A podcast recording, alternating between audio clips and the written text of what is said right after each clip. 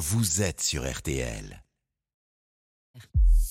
Marion Calais. L'invité d'RTL Soir. Et avec l'invité de RTL Soir, on va tenter de, de s'approcher de ces brasiers qui ravagent le Canada. Les chiffres sont impressionnants. 11 millions d'hectares dévastés, 880 incendies actifs, dont plus de 540 sont hors de contrôle. Ces feux, vous vous en êtes approché, euh, lieutenant-colonel Jérôme Bonafou. Bonsoir. Oui, bonsoir. Chef d'état-major des pompiers euh, de l'Hérault, vous faites partie euh, de ces pompiers français hein, qui ont été envoyés en mission là-bas. Vous êtes resté euh, euh, trois semaines le mois dernier, précisément au Québec. Vous vous êtes approché de ces brasiers, donc je voudrais que vous nous racontiez. Est-ce que vous aviez euh, déjà été confronté à, ce que vous avez vu là-bas? Moi, ce qui m'a frappé quand, on est arrivé, la, première reconnaissance que j'ai fait en avion et puis en hélicoptère, c'est d'abord le Canada, c'est donc euh, des kilomètres à perte de vue de forêt, entourés de lacs et de marais. Voilà, donc on comprend de suite pourquoi ils n'utilisent pas les véhicules feux de forêt comme on utilise chez nous euh, et qu'ils ont des techniques, euh, des techniques différentes. Voilà. Ensuite, après, le, feu par lui-même, c'est un peu le même, hein, puisque eux là-bas, ils ont ce qu'ils appellent le pain à aiguille noire, qui est un pain qui est très haut. D'ailleurs, c'est pour ça qu'il y a eu deux pompiers du Canada qui sont morts dernièrement parce que quand le, donc il y a le feu, en plus, ils ont un insecte qui ronge ces, qui ronge pins. Et de temps en temps, il y a des pins, comme ils font 30 ou 40 mètres de, hauteur, qui tombent, et c'est là que l'accident peut arriver. Mm. Et la grosse difficulté qu'il y a au Canada, c'est que vous avez, la plupart du temps, il n'y a pas d'accès sur les feux. Donc, euh, les Canadiens travaillent avec des moyens aériens, des hélicoptères. Ils vous on est déposé le matin sur la zone d'intervention, on vient nous récupérer le soir. Parce que s'il y a quelque chose la nuit, très souvent les hélicoptères ne peuvent pas voler. Et donc, euh, on ne pourrait pas évacuer les pompiers s'ils étaient euh, pris par le feu. Donc, c'est une technique euh, qui, est différente de la nôtre, mais qui peut se comprendre, surtout que ce qui est très impressionnant, c'est l'étendue des territoires. Et la différence où nous, en France, on a un maillage qui est, qui est très important avec plus de 6000 centres de secours. Là-bas, nous, on était sur une zone à 3h30 de, de Québec. Donc, euh, le, premier centre, premier centre de secours, euh, il est peut-être à 170 km et c'est beaucoup de pistes. Ouais, c'est donc la, géographie, les, distances qui rendent aussi ces, euh, ces feux extrêmement difficiles à, combattre. Alors, hier, un, troisième pompier, un pilote d'hélicoptère est, mort en luttant contre ces, flammes au, au Canada. Est-ce que c'est seulement réellement possible de, de les éteindre, ces feux, lieutenant colonel Bonafou oui, alors c'est possible. Euh, alors on, en parle beaucoup, mais c'est vrai que les médias n'ont pas trop parlé de la cause. En fait, ce qui s'est passé au Canada, et ils nous l'ont très très bien expliqué, c'est que ils ont eu une période d'enneigement qui a été très courte cette année, qui a été probablement la plus courte euh, dans l'histoire du Canada.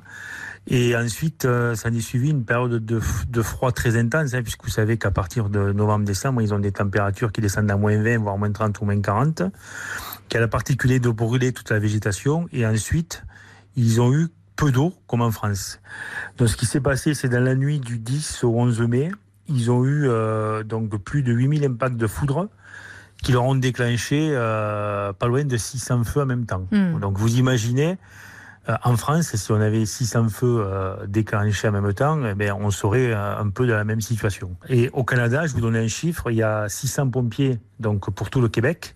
Alors que nous, si on prend le département de l'Hérault chez moi, il y a 5000 pompiers. Donc vous voyez, c'est des organisations qui sont totalement différentes. Alors vous êtes revenu euh, dans l'Hérault, donc après ces, trois semaines de mission, pas d'incendie majeur hein, pour l'heure euh, en, France. Ça veut dire que ça ne brûle pas du tout ou que l'organisation mise en place permet d'éviter qu'ils ne prennent trop d'ampleur? Alors, avant, euh, avant début juin, on a eu une période où on n'a pas eu beaucoup de pluie, on a eu une période de sécheresse avec les vents qui, ont occasionné certains feux.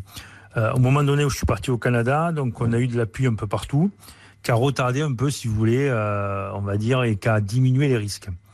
Pour autant, en France, il y a ce qu'on appelle la règle des 3,30, c'est-à-dire que lorsque vous avez plus de 30 km/h de vent, plus de 30 degrés de température au sol et une, une hygrométrie qui est inférieure à 30%, vous êtes sûr que l'étincelle qui va être jetée par euh, la fenêtre euh, de la voiture en roulant va mettre le feu.